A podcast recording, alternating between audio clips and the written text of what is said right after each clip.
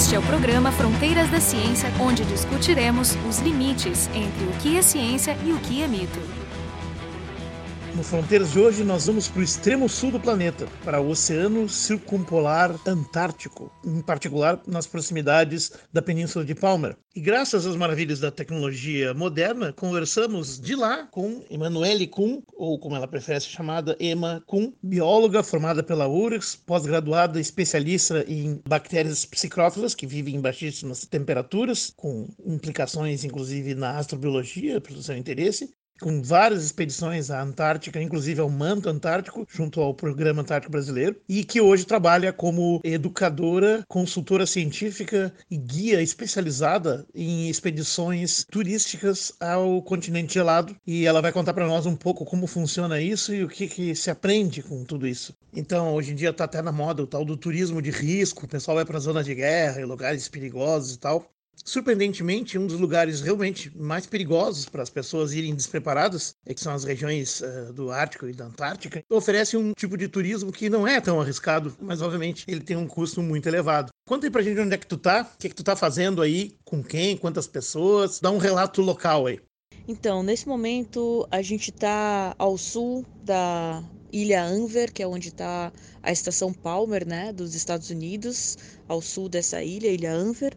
E tem um canal chamado Canal de Lemaire, que é ao sul dessa ilha. A gente está na latitude de 65 graus e eu acho que 32 minutos, se eu não me engano. E é um canal muito bonito, muito famoso, né? Que é um, um fiord que se abriu e aí o, os navios agora passam entre, né, uma ilha e a península, a parte principal do continente da península. E a gente passou o dia hoje fazendo atividades é, na região ao sul, então, do Canal de La Mer, numa ilha lindíssima chamada Peterman, que tem vários pinguins papua, né, que a gente conhece em português papua, e o Adele também. E é linda também porque no final, agora no verão, as, as algas das neves, né, as algas que crescem na, na, na neve afloram tanto que a, a ilha fica colorida, né? Impressionante, assim, muda as cores de, do branco da, da neve do inverno, muda para verde, laranja, vermelho, pink.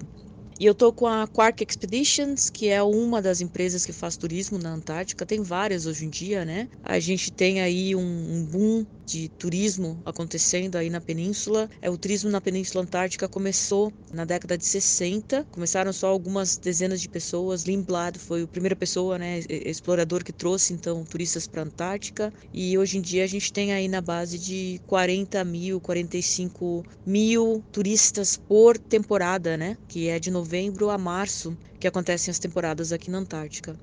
O que eu queria saber da Emanuele é mais o dia a dia no barco. O que, que eu vou enfrentar? Se tem muito, muita tempestade, se, se vai fazer muito frio, se tem uma ventania danada que eu não vou poder nunca sair por convés. E quando a gente chegar na, em terra, né, o que, que eu vou ver também? É, eu vou ver só paisagens isoladas ou vai ter coisas interessantes? O que, que se vê? Esses turistas, eles vêm em navios, é, normalmente de no máximo 500 pessoas, mas o, o, padrão mesmo são 200 pessoas, porque tem regularizações da IATO, que é um órgão internacional de regulação de turismo na Antártica. Tem várias regularizações, especialmente em relação aos locais que podem ser feitas as visitações e quantidade de pessoas que podem estar na praia, né, visitando na orla. Então são no máximo 100 pessoas desembarcadas. Então a gente vem com no máximo 200, né, e faz um tipo de troca, né, quando você tem 100 100 pessoas na praia, você tem 100 pessoas fazendo um outro turismo que a gente chama de cruzeiro com Zodiacs, que são barcos infláveis, que dá para levar 10 pessoas. Então a gente dirige esses botes, depois se troca esse grupo, porque você não pode ter mais do que 100 visitantes em terra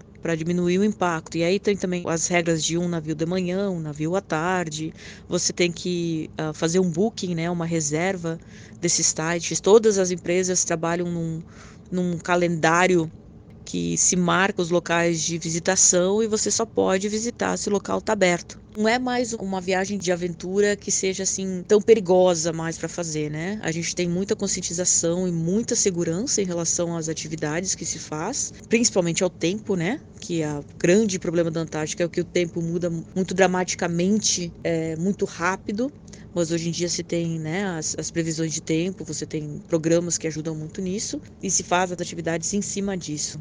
É uma atividade que custa muito, o valor financeiro é muito alto por causa da logística, né? Então, dependendo do navio, você tem aí navios que custam por dia 100 mil dólares para manter o navio, né? E, por isso que eu acho que é uma das viagens mais caras que existem para turismo no planeta Terra, eu acho que ainda é Antártica. Ártico já é bem mais barato, você pode encontrar até dependendo da, da empresa, né? Metade do valor, porque você tem no Ártico, você tem vários locais de saídas para visitação e vários roteiros diferentes, inclusive mudam durante a temporada. Na Antártica, a grande maioria dos turistas vem para a península, que é o local de mais fácil acesso da América do Sul, mais próximo, e também é o local que está sofrendo mais com mudanças climáticas e mudanças de temperatura. E o gelo marinho que é formado durante o inverno ele degela né? Ele descongela mais rápido então é mais fácil do acesso por navios para a Península Antártica e é onde a gente tem também a maior quantidade de organismos né? De animais que retornam para a Antártica. É o hotspot de vida né? De diversidade e de vida marinha né? Aves marinhas e mamíferos marinhos na Antártica. Né? Lembrando que a Antártica não tem mamíferos terrestres. Todos os animais necessitam buscar comida no oceano, no Oceano Austral, então, toda a vida que a gente tem na Antártica se baseia no oceano para busca de comida, né? Então, esses animais vêm para a península para procriar, os pássaros para nidificar, construir os ninhos e ter os filhotes, e os mamíferos para ter os filhotes e, e, alimentar os filhotes, né? Baleias vêm para a região, as jubartes, inclusive, vêm da região da costa do Brasil para alimentar os, os filhotes aqui, né? No grande buffet de crio, que é um crustáceo pequenininho, parecido com camarão né, que 4 centímetros, assim, um camarãozinho pequenininho, que é o, a principal fonte de alimento de todo mundo aqui. E em relação da alimentação do navio e como é a vida a bordo do navio, é um hotel cinco estrelas, né? Você tem é, restaurantes, tem bares, tem cafeteria. É, os navios com que eu trabalho não tem a parte de socialização, de, de shows ou de entretenimento, né? São navios, a gente tem a programação a, as, a empresa, né, a Quark, que eu trabalho, a Quark Expedition que eu trabalho, está mais voltada mesmo para a parte de uh, expedição e parte educacional de preparação, né, dos passageiros. Então tem palestras, né, é, no navio, vídeos, filmes, né, se passa documentários, palestras e tem a parte toda de interação com com do, dos guias da expedição, né, do grupo da expedição, com os passageiros, com um intuito de preparação para que eles possam né, ter noção do que, que eles estão vendo e do que, que eles estão vivenciando na, nas atividades que a gente faz do lado de fora com eles. Em relação a, a ser perigoso, não é, quanto tempo sair, a gente depende muito do clima local, especialmente vento e ondas, né? É, dependendo do que está acontecendo em relação a isso, mas a gente acompanha é, programas aí de, de, de previsão de tempo para justamente procurar bolhas de tempo bom né, pela península, em algumas baías ou algumas ilhas, alguns locais que não tenha tanto vento. O vento é o principal problema. Se está nevando, se está chovendo, se está nublado, não tem problema algum. Pode estar completamente nublado ou até mesmo com uma grande concentração de nevoeiro, você não consegue ver nada. 50 metros à sua frente, você tem de visibilidade, não vai ser problema para sair. O que vai ser problema são ventos acima de 35 nós já não tem como fazer atividade operacional lá fora, né? Se vai ser tempo bom ou tempo ruim, depende muito, porque você tem aí no Drake passando a cada dois, três dias uma tempestade, né? E a, a, península é afetada dependendo desse sistema. E o turismo da costa, que a gente faz agora, que faz muito na península, como tinha comentado anteriormente, tem essas regularizações da IATO em relação aos comportamentos. Então, uma das palestras que até mesmo eu dou a bordo do navio aqui, as regras que a gente tem que seguir para poder fazer esse tipo de visitação. Então, os passageiros eles precisam saber o que, que pode fazer e o que, que não pode. Né? Por exemplo, uma distância mínima de um, de um animal é 5 metros. Né? É, focas, dependendo do tipo de foca, o que, que a foca está fazendo, a gente deixa até 10, 15 metros de distância mínima desses animais. Pinguins, a gente fica numa distância mínima de 5, mas se eles vierem até você e explorarem, né? Não, não, não se faz a interação assim de tentar fazer carinho, alguma coisa assim, mas deixa o animal interagir. Mas mesmo assim, existe sim o impacto, tá? Não tem como, porque o ser humano é o que eu sempre falo nas minhas palestras aqui, o ser humano não evoluiu com a Antártica, né? A gente não existe aqui, a gente não não tem aí pessoas que nasceram aqui porque trouxeram mulheres grávidas para da Argentina e do Chile para depois falar que ó a gente tem aí os nossos cidadãos nascendo na Antártica, então a Antártica é nossa, né? Quando tinha aí as, os países querendo um pedaço aí da Antártica. A Antártica pertence a ninguém. A Antártica, ela tá numa proteção internacional aí do Tratado Antártico e ninguém possui nada aqui, né? Pelo menos até 2048 assim é que vai ser, né? Mas mesmo assim o turismo na Antártica, por mais que a gente tente o máximo possível não impactar, tem sim um impacto, tem um impacto do barulho do navio no oceano, tem a possibilidade de a gente atropelar baleias, né? Tem até mesmo uma região aqui que a gente chama de Baía de Wilhelmina, que a redução foi para 10 nós do, da, da velocidade do navio máxima, né? Para reduzir a possibilidade de impacto com baleias, porque é um santuário de baleias, né? Baleias jubarte se alimentando nessa região. Então tem sim, tem, vai sempre ter um impacto. Onde a gente tem o ser humano, a gente vai impactar. O importante é a gente começar a pensar a impactar o mínimo possível. Com a tua experiência vivendo assim, tu consegue já avaliar os impactos das mudanças climáticas a olho nu? Digamos, tu mesma já teve tempo de notar algum impacto que tem sido dito, né, pela mídia, enfim, tem sido anunciado pelo IPCC e tal, mas dá para ver na escala de tempo na qual tu tens ido para aí que as coisas mudaram e que tipo de coisas seriam essas que já dá para sentir, digamos, na pele? Dá, dá para ver sim as diferenças, né? Eu tenho minha primeira vez na Antártica foi em 2005 e durante minha trajetória trajetória como pesquisadora eu tive a oportunidade de ir para vários lugares diferentes, mas a partir do momento que eu comecei a trabalhar com esses turismos de expedição para a Antártica, para a Península, desde 2017, então agora são cinco anos, né? Ano passado a gente não teve a temporada acontecendo, então por causa da pandemia não aconteceu, mas nesses quatro anos aí, diferentes cinco anos em tempo, né? A gente consegue observar de estação a estação, né? De ano a ano, a gente vê sim é, diferenças, porque os lugares visitados são sempre os mesmos, né? Então a gente consegue acompanhar, não só por fotografia, comparação de fotografia. Eu pessoalmente eu tento sempre tirar fotos dos mesmos ângulos e das mesmas áreas para fazer um comparativo pessoal meu, né? De ter como banco de dados meus mas a gente visualmente a gente vê, principalmente glaciares, frentes de geleiras, né? A gente vê tem locais, por exemplo, Paradise Harbor, né? Que é próximo, na verdade, à estação Brown da, da Argentina, é, né? Da Bahia Paraíso. E logo atrás tem uma geleira gigante que tinha torres assim de, de prédios de 50 andares assim, né? Gigantes, torres que você via ao longo dos anos, aquelas torres bem na, no, na borda da geleira, né? Como se fosse um, um triângulo assim, uma, mais uma ponta. Em 2020, né, a temporada de 2019, 2020, durante a temporada aquilo tudo caiu, né? A gente foi uma vez lá, a gente visitou aquela região e depois de umas duas, três semanas a gente voltou para aquela região e aquela ponta não estava mais lá.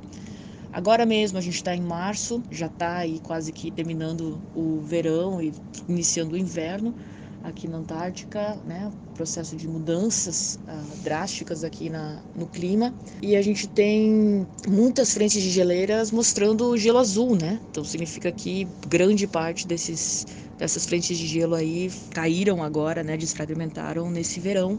O que, que acontece também em relação a observações, a gente pode ver em vida selvagem, é, no meu observar, e eu não sei porquê ainda, mas esse ano alguma coisa modificou das duas últimas temporadas que a gente veio, né, em 2019, 2020, agora para 21 e 22, que a gente teve pouquíssimo gelo marinho nas regiões onde o gelo marinho deveria estar, né, nas baías fechadas que a gente sempre teve gelo marinho formado durante o inverno. Essas regiões estavam completamente desprovidas de gelo marinho e muita precipitação na região da península, né?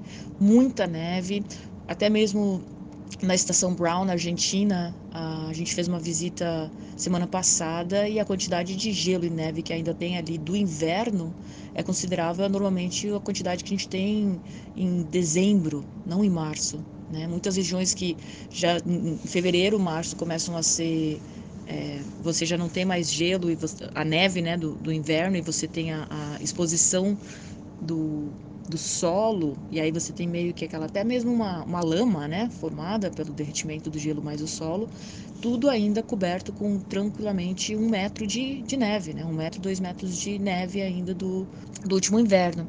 Então alguma coisa aí aconteceu nessa, nesses dois últimos anos, né, eu não consegui ainda achar nenhuma alguma publicação, alguém que tivesse me dado alguma resposta em relação a isso, mas a gente teve aí uma redução de gelo marinho sendo formado, com isso uma exposição maior da superfície do oceano, com mais evaporação e mais precipitação na região da Península Antártica, né? E a gente sabe também, a, o IATO é, informou a gente já desde o início da temporada que a, a percentagem de populações de crio estavam previstas a serem menores essa temporada, né? E o crio é a base de, de consumo de todo mundo aqui, né? O crustáceozinho, parece um camarãozinho de 5, 4, 5 centímetros. A gente tem quatro espécies deles aqui na Antártica. Já se esperava, né, que as populações tivessem aí, não sei se significativamente reduzidas, mas teria aí uma redução. Em termos de encontros com vida selvagem, a foca caranguejeira, que era uma que a gente encontrava populações de às vezes 40, 50 focas juntas, eu, pessoalmente, durante a temporada não evidenciei essa ocorrência, né? E até mesmo encontro com baleias. Na Baía de Wilhelmina, que é o santuário de baleias aqui da península, né? Um dos santuários que a gente reduz até a velocidade dos navios, né? Falando na brincadeira, mas até brincava com os passageiros que a gente tinha dificuldade de dirigir o bote porque não dava para andar por causa das baleias, né? Você tem que ter distância de, de pelo menos 100 metros dos animais. Mas esse ano os encontros, claro, a gente teve encontros com baleias, mas eles já foram bem mais um, significativos em relação à quantidade, né? Mas também a gente tem que pensar que podem ser observações pontuais, tá? Que nem eu falei. É, passamos agora essa temporada desde novembro, a temporada começou em 12 de novembro. Agora que eu vou ter a possibilidade de sentar e procurar né, informações científicas aí das dos pesquisadores, o pessoal que está fazendo as observações e juntando dados para ver então o que, que aconteceu nesses dois últimos anos, né? Umas observações pontuais de mudanças que acontecem na região da península, que a gente sabe, todo mundo sabe que é um dos hotspots de mudanças climáticas e mudanças do oceano, né? E grandes frontes, frentes aí de, de calor que cada vez mais atingem essas regiões. Inclusive, a gente estava aqui em fevereiro de 2020, né, quando Ferraz e a Base Esperança registraram as temperaturas aí de 18 e 20 graus Celsius na península. E você consegue ver o sofrimento dos pinguins, né, que ainda não podem ir para a água, os filhotes ainda não podem ir para a água porque eles não trocaram ainda as penas para a pena de adulto, e os bichinhos ficam que nem cachorro, né, ofegantes, tentando perder calor, né, esperando essa, essa, essa frente de calor passar. E eles não podem entrar na água para se refrescar e tentam, às vezes, se tem a neve por perto, eles se deitam na neve, né? Come neve, ele bebe a neve também para ajudar nessa perda de calor. Mas esses animais, eles não evoluíram, né? Nesse tipo de ambiente quente. Esses animais evoluíram num continente gelado que se esperaria que continuasse assim, né? Pelo menos para os próximos centenas de anos. Fala um pouco da tua trajetória aí, assim, como é que tu foi parar num lugar tão baixo do mapa mundi, né? Dá para dizer que aí é mais que Down Under, como se chama a Austrália, o apelido dela, ali é mais under ainda, é mais baixo. Como é que tu, tua paixão por esse lugar em particular? A emoção de estar aqui e a paixão que eu tenho por esse lugar. Tudo começou em 2005, né? Quando eu comecei o meu mestrado, fiz meu mestrado na USP, na Universidade de São Paulo. Eu vim para esse lugar, né, para Antártica, na Ilha Rejorge, que é bem mais ao norte da onde a gente está. E na Ilha Rejorge a gente tem a Estação Antártica Comandante Ferraz e eu fui, inclusive, da URGS. Eu me formei na URGS como bióloga porque eu me apaixonei por bactérias quando eu tinha 13 anos de idade entrei na URGS para fazer microbiologia, né? Segunda semana eu já estava no laboratório da doutora Gertrude Escorção pedindo um estágio. Fiquei cinco anos lá no departamento de microbiologia e ao longo da minha evolução na URGS em biologia, fui aprendendo sobre extremófilos, diversidade de microorganismos, e com o meu grande mestre, Jorge Kilfer, eu aprendi sobre astrobiologia, né? Que é a minha outra paixão da minha vida. É, Antártica e astrobiologia é, é, andam junto em paralelos. Então, foi o meu objetivo de vida me desenvolver em relação a estudo de vida em ambientes extremos de baixíssima temperatura. E isso me levou então à USP para fazer o meu mestrado depois que eu me formei na, na URGS e trabalhar com a professora Viviane Pelizari, já trabalhando direto com Antártica. E vim em 2005, dezembro de 2005, foi a primeira vez que eu vim para cá e foi foi e é o único lugar do planeta que eu me sinto em casa. Você tem aquela beleza do cenário, né? Um cenário espetacular. É um, a Antártica é um outro planeta no nosso planeta. Isso aqui não, não parece planeta Terra.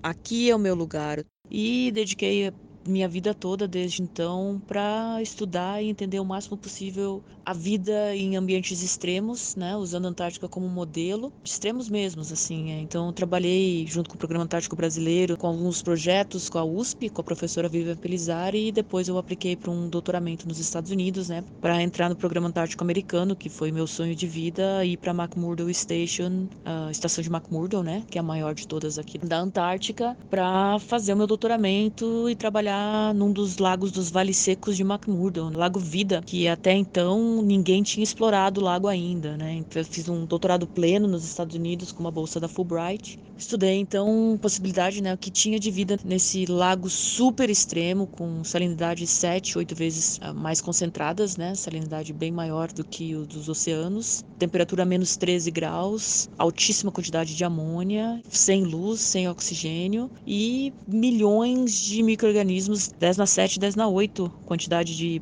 células bacterianas vivendo naquele lago. Após meu doutoramento, então, eu voltei para o Brasil, fazer um pós-doc na USP, lá trabalhei com a doutora Vivian Pelizari novamente, e tive a grande oportunidade de trabalhar com o projeto do Criosfera 1, do INCT das Criosfera, com o Jefferson Simões, né, da, da URGS, com a equipe dele, e tive a honra de participar, então, da expedição de 2014 para o Criosfera 1, para buscar justamente amostras para a gente poder fazer então análise de microrganismos que são transportados para dentro da Antártica. Porque como eu falei antes, a vida na Antártica ela depende do oceano como fonte de energia e fonte de alimento. Mas dentro do continente mesmo, quem são os donos são microrganismos, né? Você vai encontrar microrganismos em tudo que é lugar. Você vai encontrar na superfície do manto de gelo, você vai encontrar a 4 mil metros de profundidade no Lago Vostok, você vai encontrar a 2 mil metros no gelo, você vai encontrar em lagos subglaciais, você vai encontrar nos lagos dos vales secos de McMurdo, em tudo que é lugar, o que, que você vai encontrar de tipo de vida é vida microbiana. E como eu aprendi muito aí com você também na nossa, nossa primeira turma de exobiologia em 2003, que a possibilidade de vida nesses extremos do planeta Terra levam a gente a quase que ter uma certeza de que se a gente encontrar um ambiente assim fora do planeta, por que não encontrar vida, né? E a gente tem aí então Encélados e Europa, que são as minhas os meus prediletos aí, as duas luas prediletas, que a chama né, de, de mundos oceânicos. Antes eram os mundos é, de gelo, mundos gelados, agora né, mais tratado como mundos oceânicos, que a gente sabe que tem água líquida abaixo de uma crosta de gelo, né? Fazendo parte disso então em 2017, depois do meu pós-doutoramento então com a USP, e sempre trabalhando em paralelo com pesquisa, fazendo muita atividade de campo com alunos, né, de primeiro e segundo grau, me deu um, uma necessidade maior aí de, ao invés de produzir o conhecimento, mas na verdade disseminar o conhecimento, né? Levar para fora, levar para o público em geral, levar conhecimento para escolas, não só escolas privadas, mas escolas públicas e dar esse acesso, né? Uma outra pergunta é sobre esse turismo, né, que leva pessoas uh, eh, para ambientes muito prístinos, preservados e delicados, né, onde o equilíbrio já está na berlinda em algumas para algumas coisas. Qual é o balanço atual assim do impacto desse turismo específico? É, você tem toda a razão em relação à, à delicadeza desse ambiente, a fragilidade da Antártica, né? Não só da Antártica, mas das regiões polares. Eu vou ser sincera em dizer que aí entra um pouco do meu conflito em relação a amar estar aqui, amar o, ao que eu faço agora na parte educacional nos navios, né? Porque eu, eu sou guia lá fora, mas eu dou muitas aulas a bordo aqui, da parte de organismos, né? Mamíferos e aves e vegetação, tudo que existe de vida na Antártica, micro-organismos com certeza, né? Que é a principal que se tem. E também a parte de impacto do ser humano. Uma das principais palestras que eu dou a bordo aqui é o que eu chamo de planet change, não é climate change, não é mudanças climáticas, é mudanças do planeta. Mudanças climáticas é apenas uma delas, mas o ser humano impressionante a nossa capacidade de não considerar os outros organismos que vivem no planeta. As regiões polares estão sofrendo demais com as ações dos, do, dos seres humanos no planeta Terra. Não só as regiões polares, a gente sabe os, os os oceanos também. Qual é o impacto assim, nas pessoas quando vem esse tipo de, de ambiente? É, os turistas né, que vêm visitar a Antártica, cada um tem a sua reação, né? Cada um tem o seu objetivo dessa visita também. Muitos deles é um sonho de vida, eles guardam dinheiro a vida toda e depois da aposentadoria eles vêm visitar, né? A, a a média das, dos, dos, turistas que visitam a Península Antártica é de 55 a 60 anos, né? A grande maioria já ah, indo lá para os processos de aposentadoria, né? E muitos deles são é, europeus, americanos, chineses e australianos. Então, cada um tem o seu objetivo, né? E a gente vê, na verdade, é interessante para mim, eu adoro ver as transformações que as pessoas passam, porque muitas delas pensam que elas vão ver pinguim e gelo, né? Talvez rochas, pinguim e gelo, mas é isso. E aí chega-se aqui, você tem uma dinâmica enorme em relação ao ambiente, a grandiosidade, escalas, né? Você se perde em tamanhos de escalas aqui, porque a gente não, o ser humano não é nada, né? E em escalas antárticas é menos ainda, né, da grandiosidade das montanhas, dos glaciares, das frentes de geleira, é, a gente consegue notar muito a força dessa natureza toda, né?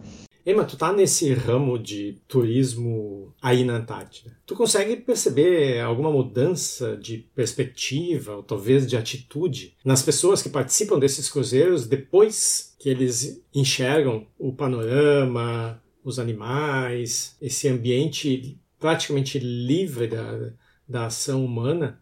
E, claro, depois que eles ouvem tudo que, que tu, os outros, os outros guias contam, né? Ou seja, tu acha que esse tipo de turismo tem um fundo educativo que o justifica? Jefferson, excelente a sua pergunta, tá? É justamente é a base do, dos meus valores do, do, da minha escolha profissional de estar nesses grupos, né, a parte educacional, em relação à conscientização, porque a gente causa um impacto, não tem como, né, se reduz o máximo possível, é, mas se causa ainda um impacto e eu acredito que sim, a, a, existem as mudanças, as pessoas, você consegue visualmente ver isso, todos, talvez não, tá? Mas preciso acreditar que a grande maioria mude. Tem empresas que fazem viagens aqui para baixo que não consideram a parte educacional, tem empresas que consideram muito a parte de conscientização e a parte educacional do público, né, dos passageiros que vêm visitar a Antártica. No nosso caso, a Quark leva muito em consideração a parte de conscientização e se faz toda a parte de palestras, né, não só apenas sobre o que, que a gente vê, mas a gente prepara primeiro os passageiros do que, que vai acontecer durante a viagem, na descida para a Antártica, passando pelo Drake, a gente dá várias aulas sobre os animais, que a gente vai provavelmente ver, a geologia e a glaciologia também da região, né, da Península Antártica. E no retorno, depois dessa visitação, a gente faz algumas palestras mais relacionadas à sustentabilidade.